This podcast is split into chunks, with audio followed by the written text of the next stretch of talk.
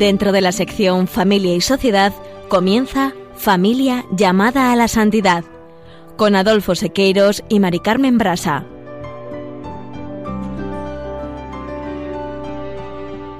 Muy buenas tardes, queridos oyentes de Radio María y familia Radio María. Bienvenidos al programa Familia llamada a la Santidad. Muy buenas tardes, queridos oyentes. Con alegría compartimos con ustedes esta tarde nuestro programa Familia llamada a la Santidad.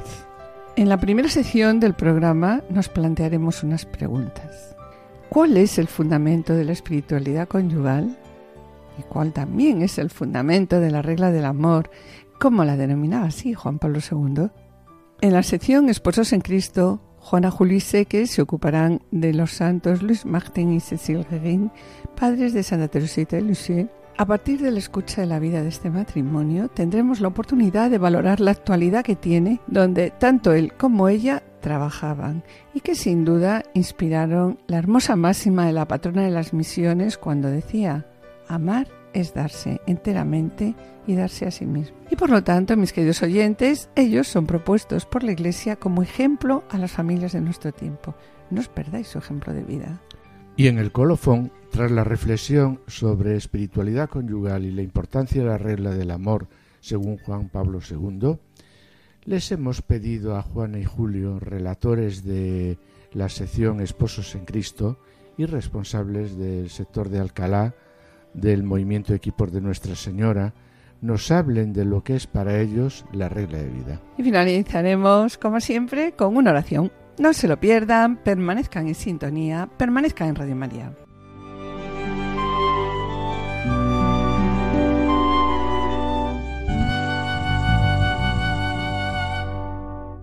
En el programa el día de hoy, como les hemos anunciado, nos hemos planteado una pregunta.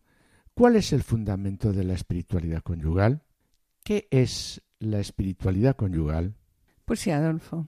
Ante la pregunta que acabas de comentar, ¿qué es la espiritualidad conyugal? Vemos que la espiritualidad conyugal es una forma de vida conyugal concreta, conducida por el Espíritu Santo. Es también un modo de vivir el matrimonio como desde Dios y con Dios, pero la verdad es que quiero destacar, porque al utilizar la palabra espiritualidad puede llevarnos a, a no entender que la espiritualidad conyugal realmente no es una huida en abstracto, sino que es la forma de una vida conyugal concreta, como conducida por el Espíritu Santo. Y para ayudarnos a responder a esta pregunta, ¿cuál es el fundamento de la espiritualidad conyugal?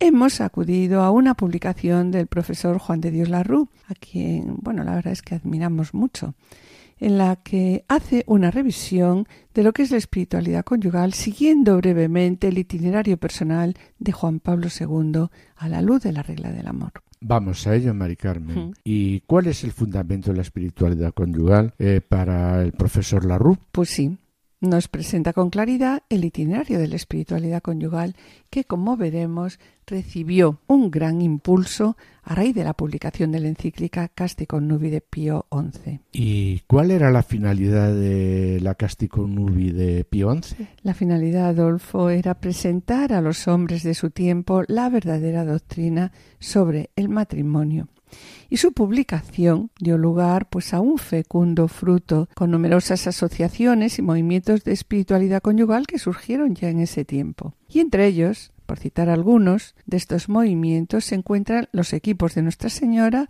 fundados por el padre Carfarel en Francia en el año 1938. El movimiento familiar cristiano, ¿recuerdas? Que surge en Buenos Aires con el matrimonio Llorente y el pasionista Padre Richard en el año 1948. Sí, y también los grupos de espiritualidad familiar fundados por Colombo en Milán y eh, la Donus Christiane fundada por Rossi en Asís. Eh, ¿Y cuáles son los motores de la espiritualidad conyugal? Bien, pues Vemos como en esos años era necesario, en primer lugar, la elaboración de una teología del laicado y, por otro lado, la renovación de la teología del matrimonio.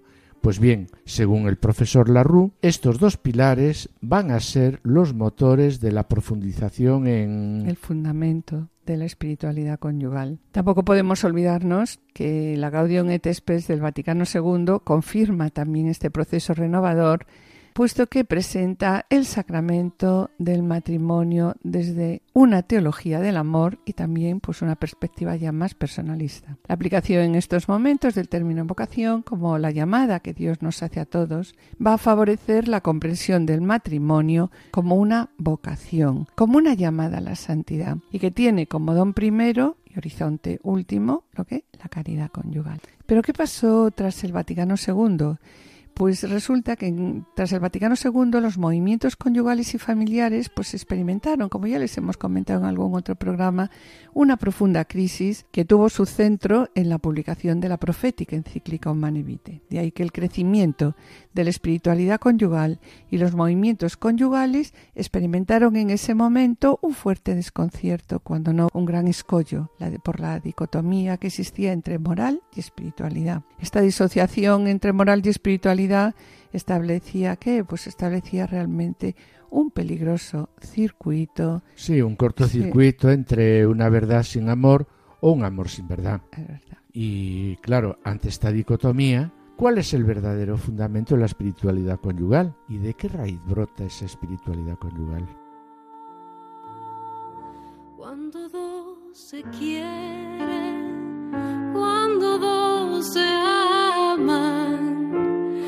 haces presente, Señor, en sus entrañas, son signo nuevo de tu palabra.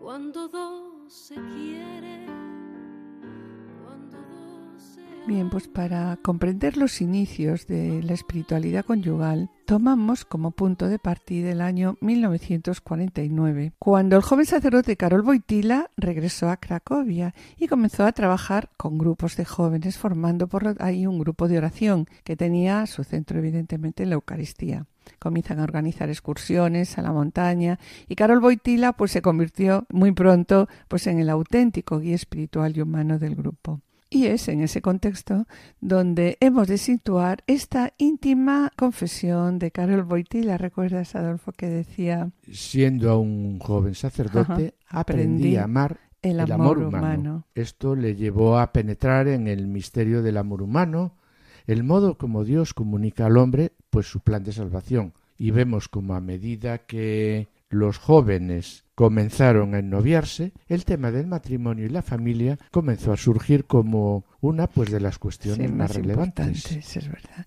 Por lo tanto, Voltila decía eso, que la experiencia del amor es la más personal que existe.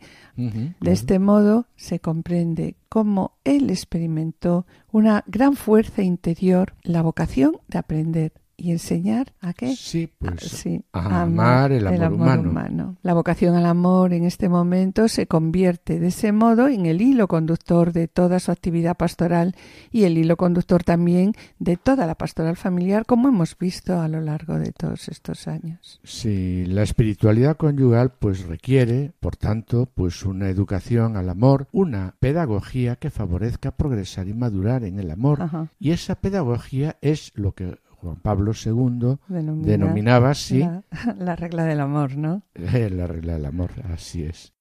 Como síntesis, entonces, la espiritualidad conyugal es el modo de vivir en el matrimonio, el ideal evangélico que Cristo propone a todos sus discípulos.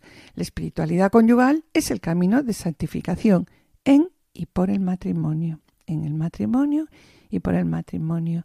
Y cómo vivir cristianamente las realidades conyugales y familiares, cómo vivir todas las exigencias de la vida cristiana. En el origen de la espiritualidad conyugal, que existe? Existe una llamada de Cristo, nuestra vocación, ¿no? ¿Nuestra vocación cuál es, Adolfo? Es la de caminar juntos hacia Cristo, el uno y el otro, el uno con el otro y el uno por el otro. Podemos definir, por tanto, espiritualidad conyugal como qué? Sí, pues como el arte de vivir en el matrimonio, el ideal evangélico. Que Cristo Sí, que Cristo pues nos propone a todos, sus discípulos. Pero volviendo a esto, ¿cuál es la fuente del amor cristiano? La fuente del amor cristiano no está en el corazón del hombre. ¿Dónde está? Está en Dios.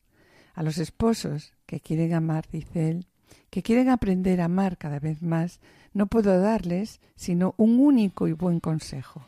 ¿Qué consejo da el padre Henry Cafarel?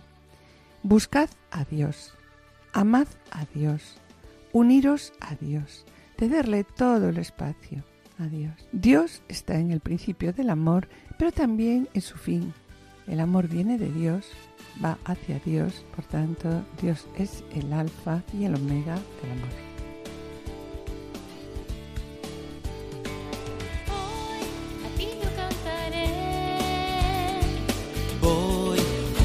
Y con fe. Yo te oraré y te llevaré, mi Señor te abrazaré. Hoy vivir de cambiar.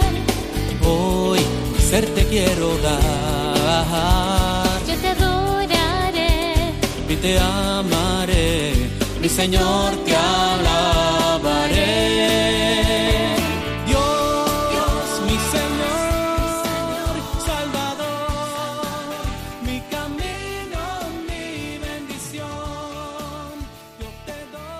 Bien, mis queridos oyentes, una vez hecha esta pequeña reflexión sobre la espiritualidad conyugal, aunque después seguiremos hablando sobre ella en el colofón, acompañados de, Juana y Julio, pasamos a la segunda pregunta planteada al comenzar el programa.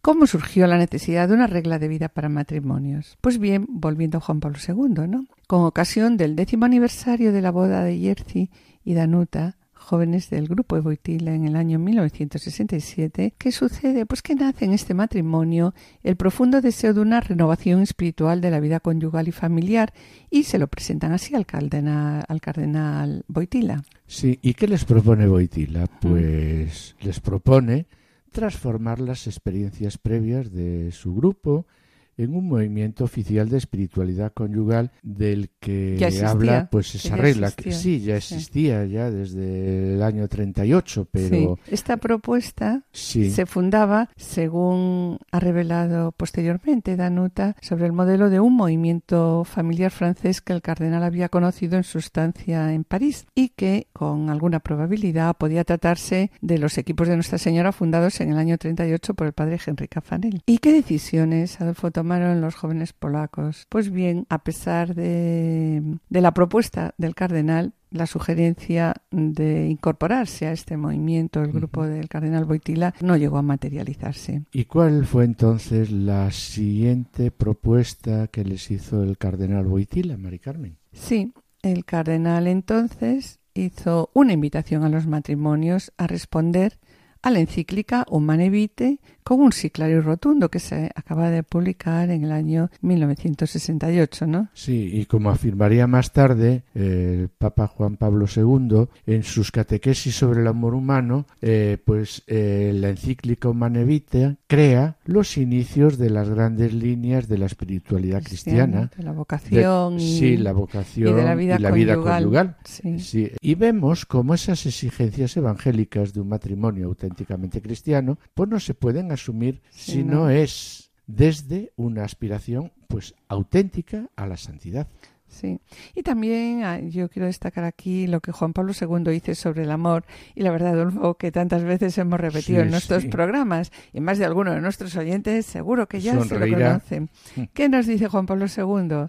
Dice, la persona solo se puede conocer de modo adecuado a su dignidad cuando es amada. El hombre y eso lo experimentamos todos, ¿no?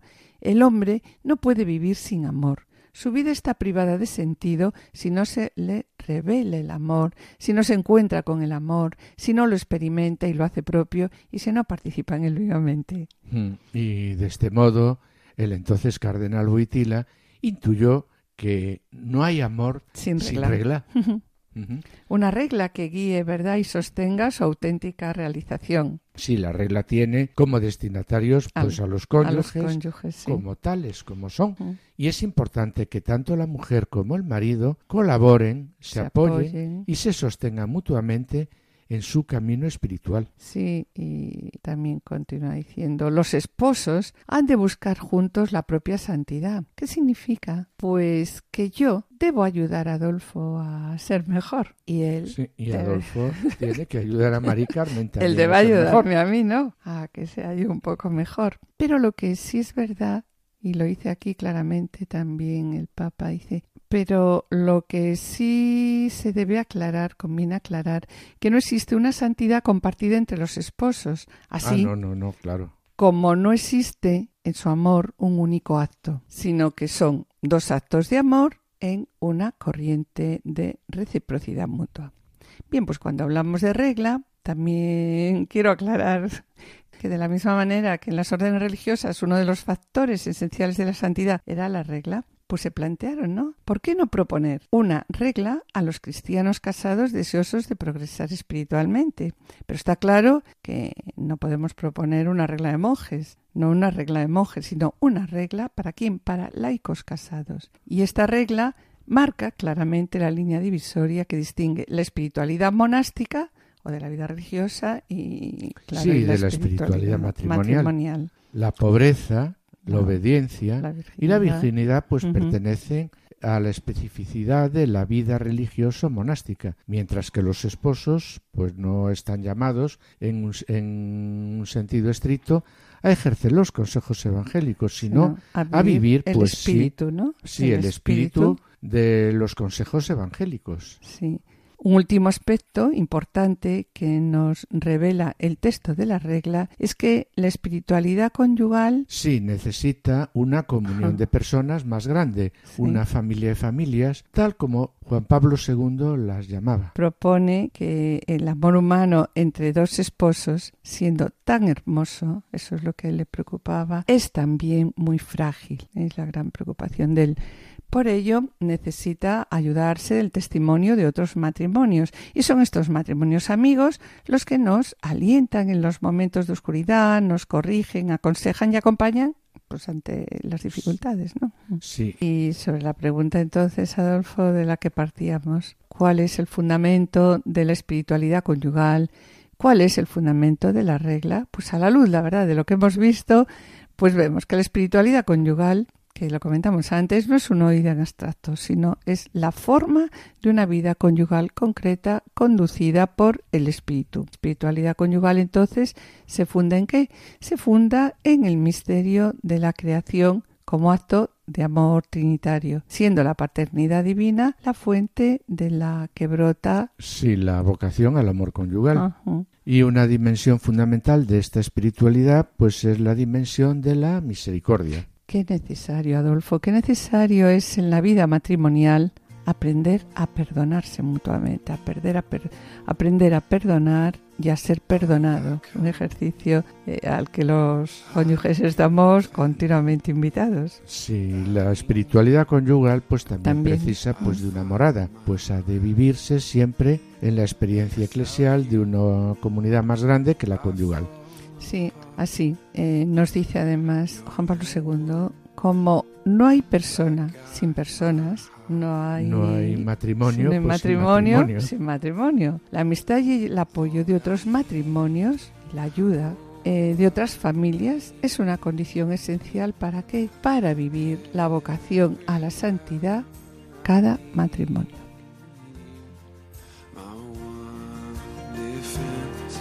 My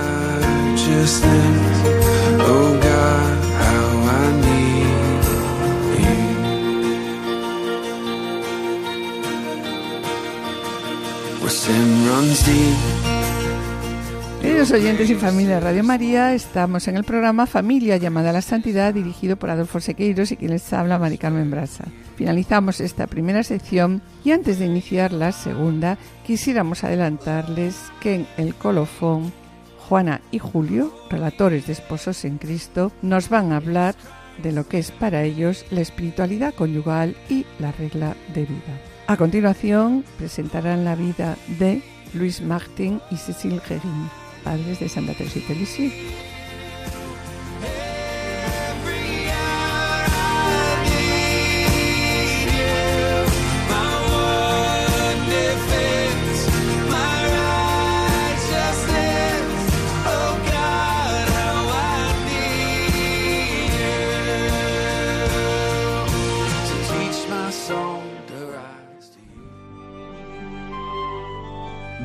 Esposos en Cristo.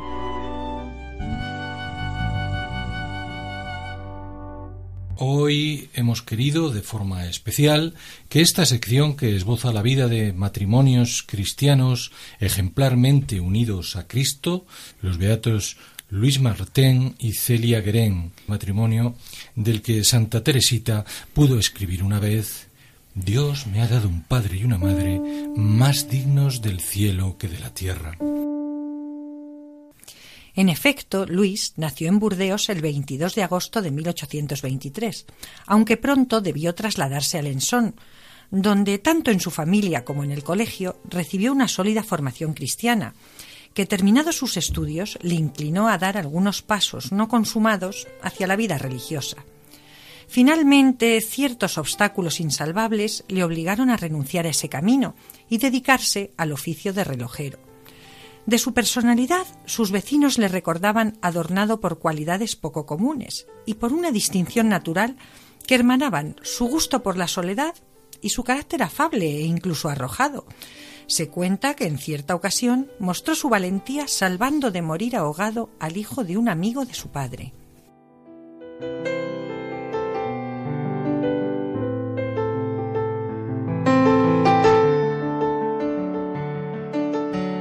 Su parte, Celia, inteligente y comunicativa por naturaleza, cuenta en una de sus cartas que su infancia y juventud fueron tristes como un sudario. No resultaba ajeno a ello ni la precariedad económica familiar, ni el temperamento autoritario y exigente de sus padres, lo que en absoluto resultaría un obstáculo para que cuando su padre, viudo y enfermo, manifestara su deseo de ir a habitar con ella, lo acogiera y cuidara con devoción, hasta que murió en 1868. Al igual que Luis, también ella sentía la vocación religiosa. Sin embargo, no era ese el camino que el Señor le tenía destinado. Deseó infructuosamente formar parte de las hijas de la caridad de San Vicente de Paul. Pidió luz entonces al Señor para conocer su voluntad y el 8 de diciembre de 1851, después de una novena a la Inmaculada Concepción, escuchó interiormente las palabras hacer punto de Alençon. Con la ayuda de su hermana comenzó esta empresa y ya a partir de 1853 era conocida como fabricante del punto de Alençon. En 1858, su hermana, a quien quería como a una madre, entró en el monasterio de la Visitación. Celia, sin embargo, no se sentiría sola tras la partida de su hermana. La providencia hizo que un día, en las calles de Alençon, se encontrara con Luis Martín, ocho años mayor que ella. Celia recordaba años después que se sintió fuertemente impresionada y que oyó interiormente que ese hombre era el elegido para ella. En efecto, Luis era el hombre elegido para ella. En poco tiempo los dos jóvenes llegaron a apreciarse y amarse, y el entendimiento fue tan rápido que contrajeron matrimonio el 13 de julio de 1858, tres meses después de su primer encuentro. Celia siguió con el negocio de encajes y Luis, que abandonó la relojería, llevaba la parte comercial. A partir de entonces llevaron una vida matrimonial ejemplar. Misa diaria, oración personal y comunitaria, confesión frecuente, ejercicio de la caridad, participación en la vida parroquial. De su unión nacieron nueve hijos, cuatro de los cuales murieron prematuramente. Entre las cinco hijas que sobrevivieron, Teresa, la futura santa patrona de las misiones, es una fuente preciosa para comprender la santidad de sus padres.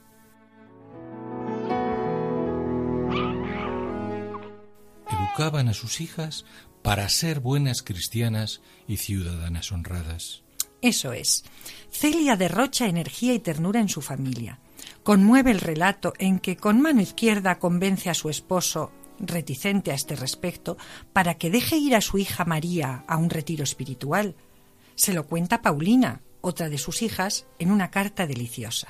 Dice, Déjalo de mi cuenta, siempre consigo lo que quiero, sin forzar demasiado, todavía falta un mes. Es suficiente para convencer diez veces a tu padre. Y añade, avalando maternalmente el coste económico del viaje. Si bien suponía un gasto, el dinero no es nada cuando se trata de la santificación de un alma. Y el año pasado María regresó completamente transformada.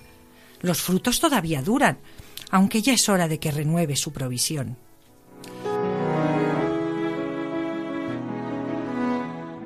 Pero la felicidad familiar de los Martén no iba a durar mucho. A los 45 años, Celia recibió la noticia de que tenía un tumor en el pecho y pidió a su cuñada que cuando ella muriera ayudara a su marido en la educación de los más pequeños. Vivió la enfermedad con firme esperanza cristiana hasta su muerte en agosto de 1877.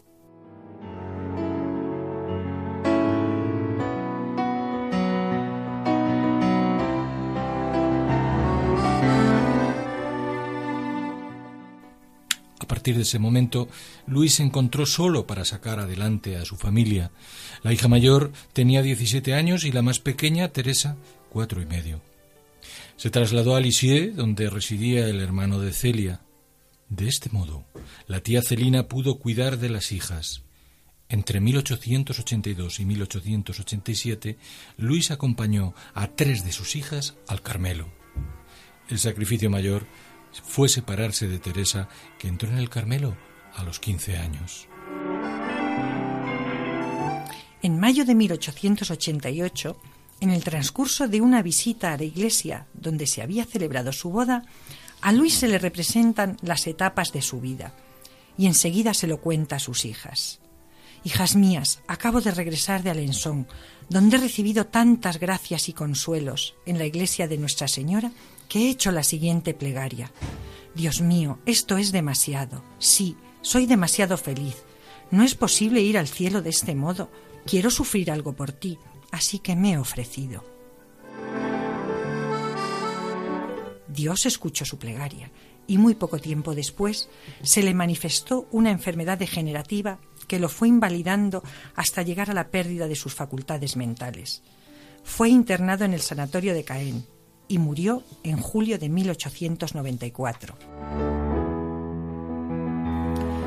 Se consumaba así el camino en la tierra de este matrimonio que vivió e inspiró la hermosa máxima de la patrona de las misiones. Amar es darse enteramente y darse a sí mismos.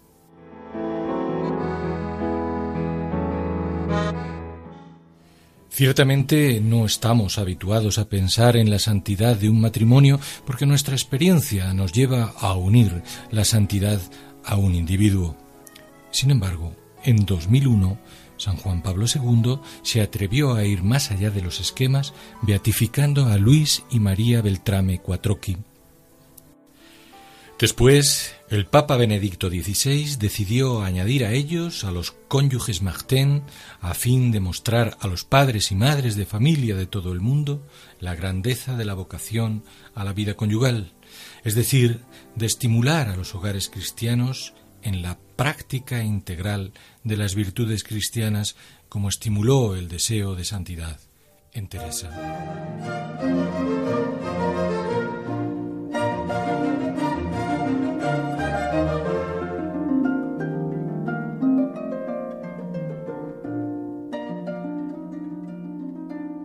Queridos oyentes y familia de Radio María, estamos en el programa Familia llamada a la Santidad, dirigido por Adolfo Sequeiros y quien les habla, Mari Carmen Brasa.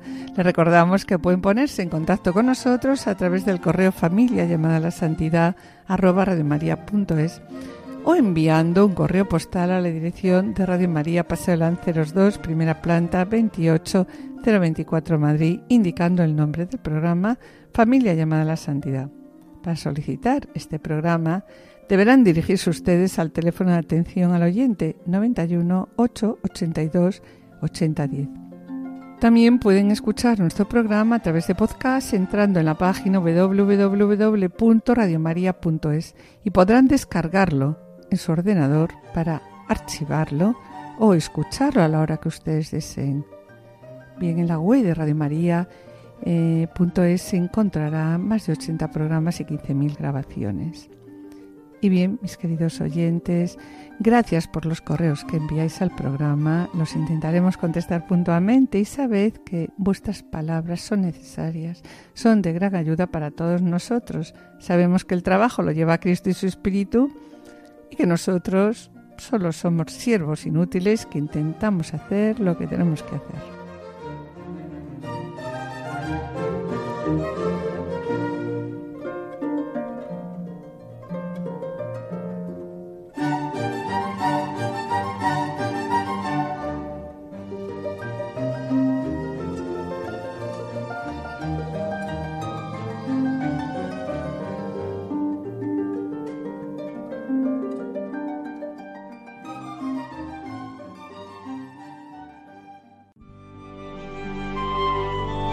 Colofón.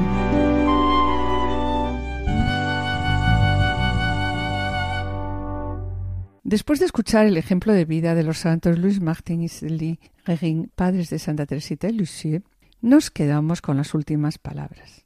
Amar es darse enteramente y darse a sí mismo. Y bien, en la primera sección del programa del día de hoy nos hemos hecho la pregunta, ¿cuál es el fundamento de la espiritualidad conyugal?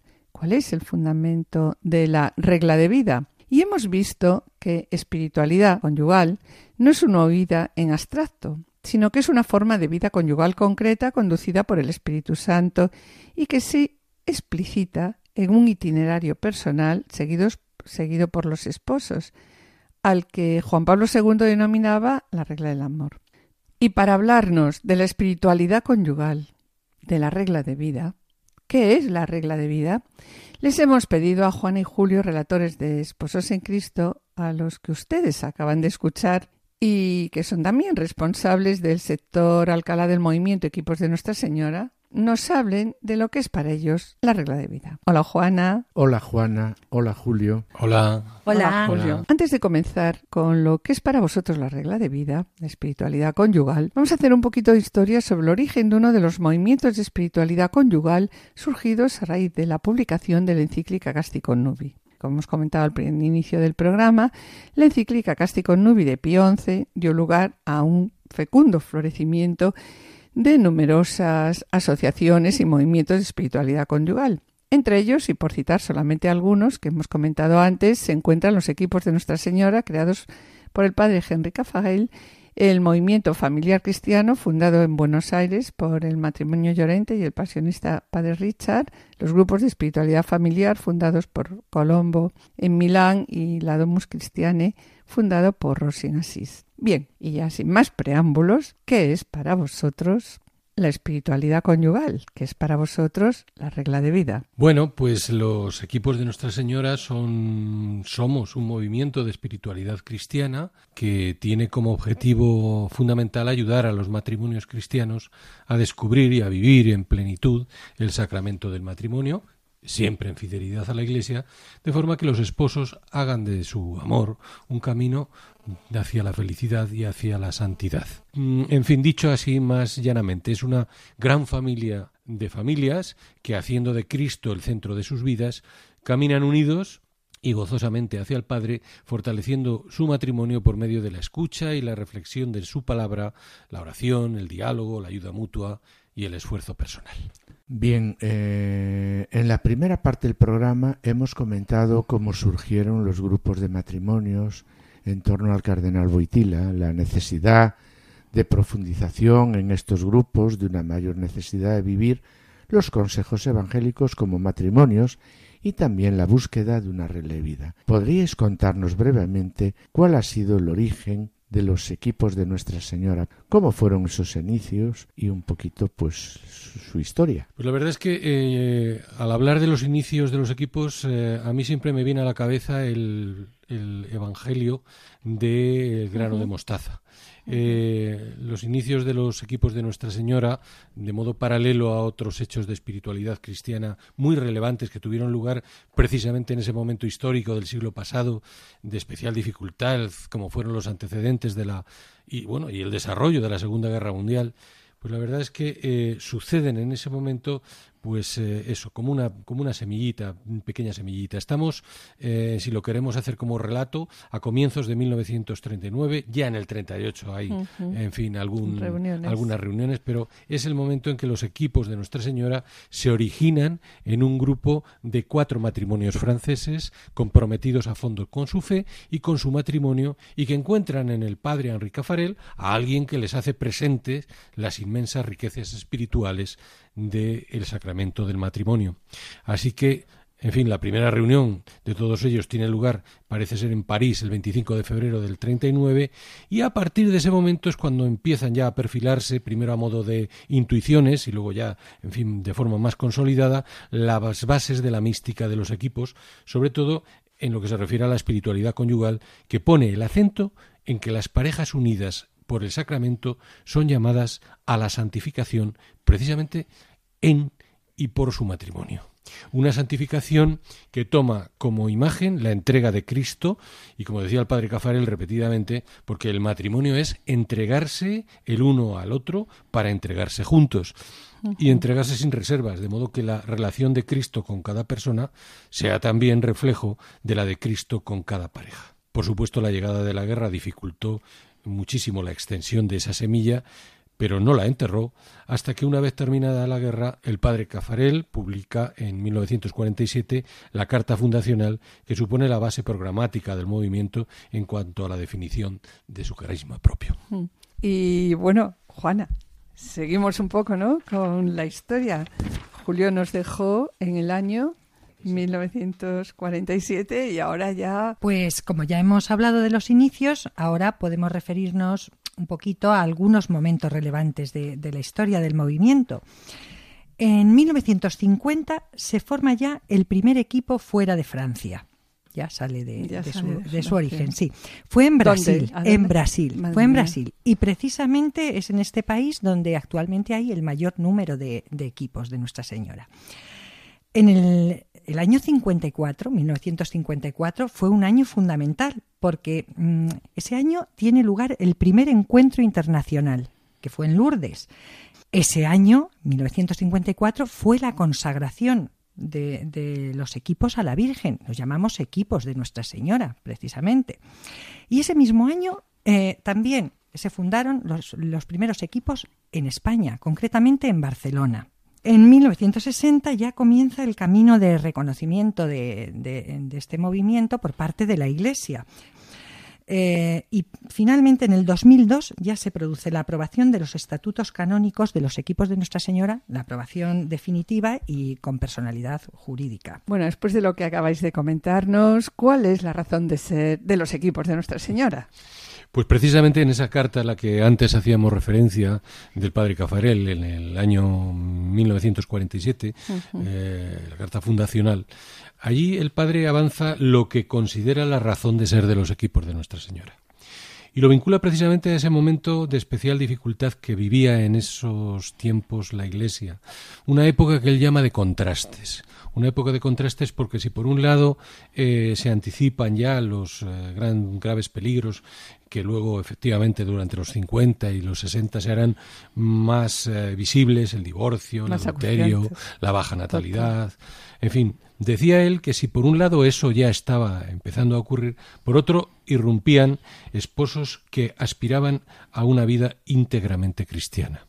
Es decir, esposos que quieren vivir, decía él, con Cristo, para Cristo y eh, mm, con Cristo y por Cristo. Se entregan incondicionalmente a Él, quieren que su amor sea una alabanza a Dios y un testimonio para los hombres. Quieren convertir, en definitiva, todas sus actividades en una colaboración con la obra de Dios y en un servicio a los hombres. Pues bien, en esa situación, difícil, como él dice, al conocer su propia debilidad y experimentar a diario la dificultad de vivir cristianamente en ese mundo, y porque tienen eh, una fe inquebrantable en la eficacia de la ayuda mutua fraterna, esos matrimonios deciden formar equipo. Es una respuesta ante la dificultad de vivir la, la fe en soledad, que hoy, sin duda, sigue siendo creo yo, tanto o más válida en, en, eh, que en aquel momento, o sea, estamos hablando de hace 70 años. Los equipos de Nuestra Señora tienen una mística. ¿Le podéis contar a nuestros oyentes cómo es esa mística? ¿Qué es lo que se vive? Pues la mística de los equipos es descubrir la presencia de Cristo dentro del matrimonio y vivir la caridad fraterna con otros hogares. Y nos esforzamos en profundizar en nuestros conocimientos religiosos y en vivir nuestro matrimonio de acuerdo con las enseñanzas de Cristo.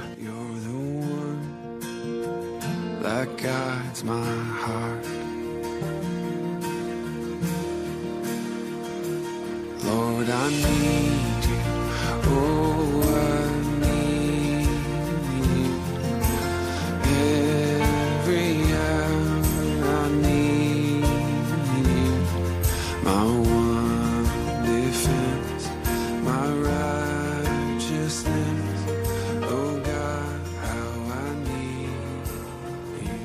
Están escuchando Familia llamada a la Santidad con Mari Carmen Brasa y Adolfo Sequeiros.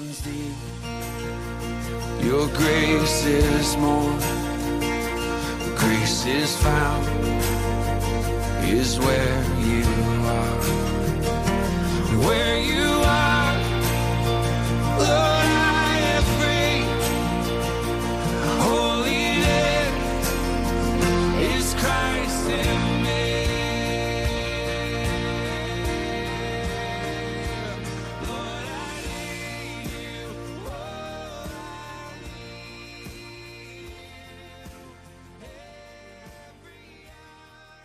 Centrándonos ahora, Juana, Julio, en la regla de vida, me contabais antes que el padre Cafarel, después de la Segunda Guerra Mundial, en el año 1947, y viendo cómo los matrimonios se multiplicaban, temiendo también la tentación a relajarse con la euforia de la paz lograda y el encuentro con viejas amistades, el padre Cafarel que se plantea, pues se plantea un poco una organización de los mismos y tratando de investigar la explicación del por qué la santidad jamás había dejado de florecer en las órdenes religiosas, a pesar de las crisis externas o internas, comprendió que uno de los factores esenciales de la solidez y de la vitalidad en las órdenes religiosas, ¿cuál era? Era la regla. ¿Podríais hablarnos de, de la regla de vida? ¿Qué es para vosotros la regla de vida? Eh, si antes aludíamos a, la mística, a esa, a esa base, eh, pues lógicamente esta, esta mística de los equipos de Nuestra Señora exige una regla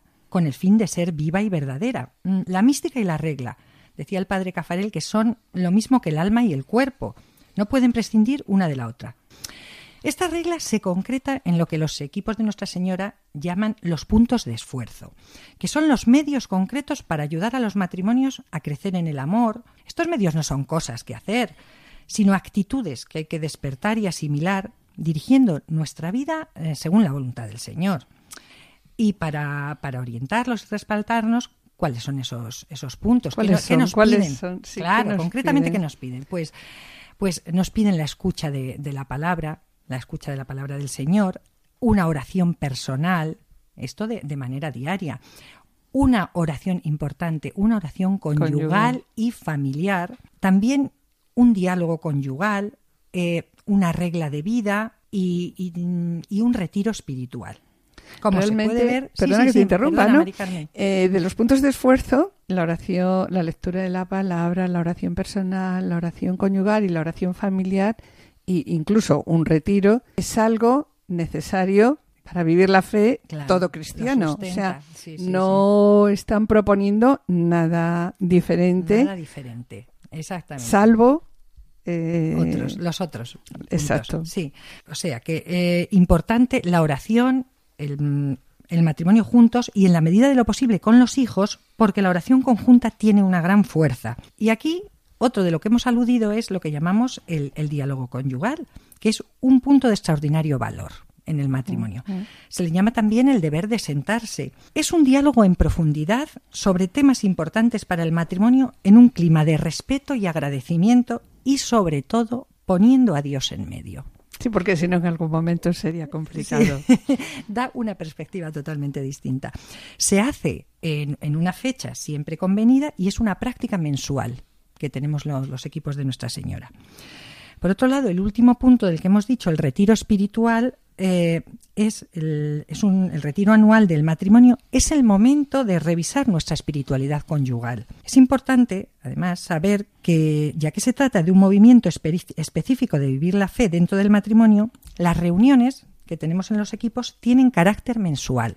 Se hacen en las casas de los miembros de los equipos y junto a los matrimonios hay un sacerdote. El padre Cafarel destacó desde el principio, como he dicho antes, que la vocación matrimonial y el orden sacerdotal son complementarios. Esto, claro, da una riqueza y profundidad extraordinaria a las reuniones. Centrándonos en el tema que estamos tratando hoy, la espiritualidad conyugal, como el modo de vivir en el matrimonio, el ideal evangélico que Cristo propone a todos sus discípulos, como un modo también de santificarse en y por el matrimonio, que es para vosotros la espiritualidad conyugal. Bien, mira, el, eh, yo creo que se podría decir que eh, la espiritualidad conyugal es el modo que tiene de concretarse la espiritualidad de los matrimonios que formamos los equipos de Nuestra Señora y que desde los primeros pasos del movimiento la definía ya el padre Cafarel como el arte de vivir, decía él, dentro del matrimonio, el ideal evangélico que Jesús propuso a sus discípulos. Decimos dentro del matrimonio porque la espiritualidad conyugal no consiste en la suma, y esto lo dejaba también De la claro, espiritualidad de de los dos, dos, de dos espiritualidades, la de la esposa y la del marido, la del esposo y, de- esposa y del marido, que naturalmente son diferentes, sino que es sobre la base de esa íntima comunidad de amor cómo se establece y se afianza pro- poco a poco la, la alianza entre los esposos para vivir en el matrimonio el ideal evangélico. Tarea, claro está, que para el que se requiere vivir de acuerdo con el Espíritu de Cristo, lo que solo se puede conseguir a través de una pedagogía espiritual en la que, lo que decía antes Juana, la escucha de la palabra, el diálogo, la formación y la vida en participación son los puntos fuertes de ese camino de espiritualidad, que sin embargo se encuentra enraizado, ojo, en la vida cotidiana, en las que las realidades que vivimos son fundamentales. ¿Podríais comentarnos un poco cuál es la acción de los miembros de equipos de Nuestra Señora dentro de la Iglesia y también en el mundo? La verdad es que, eh, y esto lo dejó claro el padre Cafarel también en, al hablar del carisma de, de los equipos, en el tiempo actual, con el, eh, en fin, con este individualismo creciente al que antes me refería y que el padre Cafarel adivinó perfectamente eh, con anterioridad incluso al, al Concilio Vaticano II, Digo que con ese individualismo, con esa violencia que está presente en las relaciones de todo tipo, eh, en las afectivas sobre todo, con esa tendencia a liberarse de cualquier rigor moral, con el miedo a comprometerse en una finalidad que dure, con la banalización de la sexualidad, etcétera, etcétera, pues el matrimonio se ve profundamente amenazado. Así que en el terreno de lo concreto, el movimiento de equipos de Nuestra Señora está cada vez más presto a salir de sí mismo y practicar la acogida. Está cada vez más atento a las llamadas específicas de los obispos, en, en fin, en todo, en la pastoral familiar y en otros ámbitos. Solo habría que citar, en fin, algunos campos de acción pastoral, de la pastoral familiar, donde hay mayor urgencia y, esta colaboración, eh, en fin, se va viendo cada vez más clara en acompañar a los equipos eh, de jóvenes, en preparar a los novios para el matrimonio, en caminar con parejas jóvenes casadas, ayudar a parejas en dificultades, preocuparse eh, de jóvenes, en fin, con, también con, con problemas. Una tarea ingente, pero que hay que abordar. Y por último, os pedimos un pequeño testimonio de lo que os ha aportado a vosotros la llamada de Ven y sígueme dentro del carisma de equipos de Nuestra Señora. Pues a nosotros mm, nos ha supuesto la manera de, de entender la vida, la vida de nuestra fe, a desarrollarla, eh, la- eh, el, el tener un orden, una metodología, eh, el, ponerse, el ponerse una regla de vida, el diálogo profundo es importantísimo. Ese diálogo mensual que tenemos en los que en el que tratamos lo, lo que nos interesa nuestra vida de fe nuestra vida familiar eh, siempre con un respeto y sabiendo que es el Señor el que el que nos lo inspira eh, cambia cambia la forma de, de plantear mm, toda toda nuestra vida diaria. Para nosotros ha sido la verdad fundamental y damos muchas gracias a Dios de haber encontrado este camino. Yo voy a ser más Julio. corto. para nosotros, yo creo que para nosotros ha sido una bendición. ¿Eh? Los equipos, digo que me parece que el testimonio se resume en eso. Es verdad que, que equipos nos, eh, nos eh, ha ofrecido muchísimo. Nos ha ofrecido, eh, eh, para empezar, una forma de comunión con un montón de gente que, que para nosotros es maravillosa. Quiero decir, porque los equipos, en el momento en que nos pasa cuando nosotros nos ponemos a dialogar, en el, en el modo equipos de Nuestra Señora, que decimos, ponemos a Dios en el medio y no somos, somos otros. No. Yo digo que somos otros. Pues exactamente igual sucede cuando nos juntamos con otros matrimonios que también viven ese mismo modo. Bueno, Juana, mm, Julio, eh, solo queremos desearos, ¿no? Que cuando lleguéis al cielo, ¿no? Que- Bueno, vamos a... bueno, Sí. queremos desearos, ¿no? Que al llegar al cielo, pues el Señor os haya dicho, gracias Juana, porque ayudaste a Julio a través de la ayuda mutua, la práctica de la ayuda mutua, a ser mejor. Le fuiste ayudando poquito a poco. Y a ti, Julio, también te dirá el Señor, qué bien que has ayudado, ¿no? A ser mejor. Pues queremos desearos eso, Pues, que lleguéis gracias. a la santidad, ¿no? Gracias, gracias. Muchas gracias. en este programa con el que colaboráis también eh, diariamente, familia llamada a la santidad. Es que tenemos que hablar de santidad, ¿no? Yo también quisiera finalizar dando las gracias. Gracias por vuestra disponibilidad y también por cada una de vuestras emisiones. Claro está en el programa Familia llamada a la Santidad. Muchas gracias y que el Señor os bendiga. Gracias a ti. Gracias. Bajo tu amparo, Santa Madre de Dios, no desoigas la oración de tus hijos. y líbranos de todo peligro. Santa Madre de Dios. Finalizamos este programa, familia llamada a la santidad, recordando las palabras del Papa Francisco en el Ángelus de la solemnidad de todos los santos. Dice así, preguntémonos, ¿realmente queremos la santidad? ¿O nos contentamos con ser cristianos sin vergüenza y sin alabanza, que creen en Dios y estiman al prójimo, pero sin exagerar? El Señor pide todo, y lo que ofrece es la verdadera vida, la felicidad para la que fuimos creados. Es decir, el Señor pide santidad o nada. Es bueno que nos dejemos provocar por los santos que aquí no han tenido medias tintas y desde allá nos alientan para que elijamos a Dios, elijamos la humildad, la mansedumbre, la misericordia, la pureza, para que nos apasionemos por el cielo en vez de por la tierra. No se trata de hacer cosas extraordinarias, dice el Papa, sino de seguir cada día este camino de las bienaventuranzas que nos lleva al cielo, a la familia y a la casa. El Señor nos, anima, nos anima y a quien sigue el camino de las bienaventuranzas dice, alégrense y regocíjense, porque vuestra recompensa en el cielo es grande. Que la Madre de Dios, Reina de los Santos, concluyó el Papa, nos ayude a recorrer con decisión el camino de la santidad, ella que es la puerta del cielo. Santa Madre de Dios, no desoigas la oración de tus hijos. Cúbrenos con tu manto,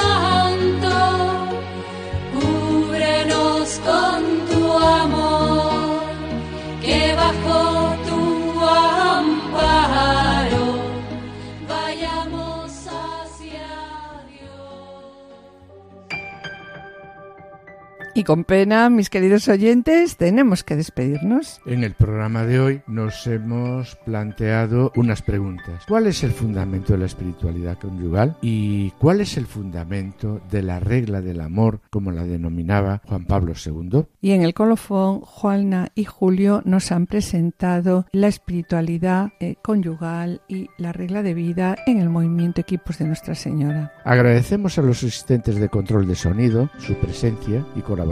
Y esperamos estar de nuevo con todos ustedes el jueves dentro de dos semanas. Muchas gracias por su atención. Hasta la próxima audición. Que el Señor les bendiga. A continuación, damos paso a Lorena del Rey y el programa Voluntarios. No se lo pierdan, permanezcan en la escucha, permanezcan en Radio María. Han escuchado Familia llamada a la santidad con Adolfo Sequeiros y Mari Carmen Brasa.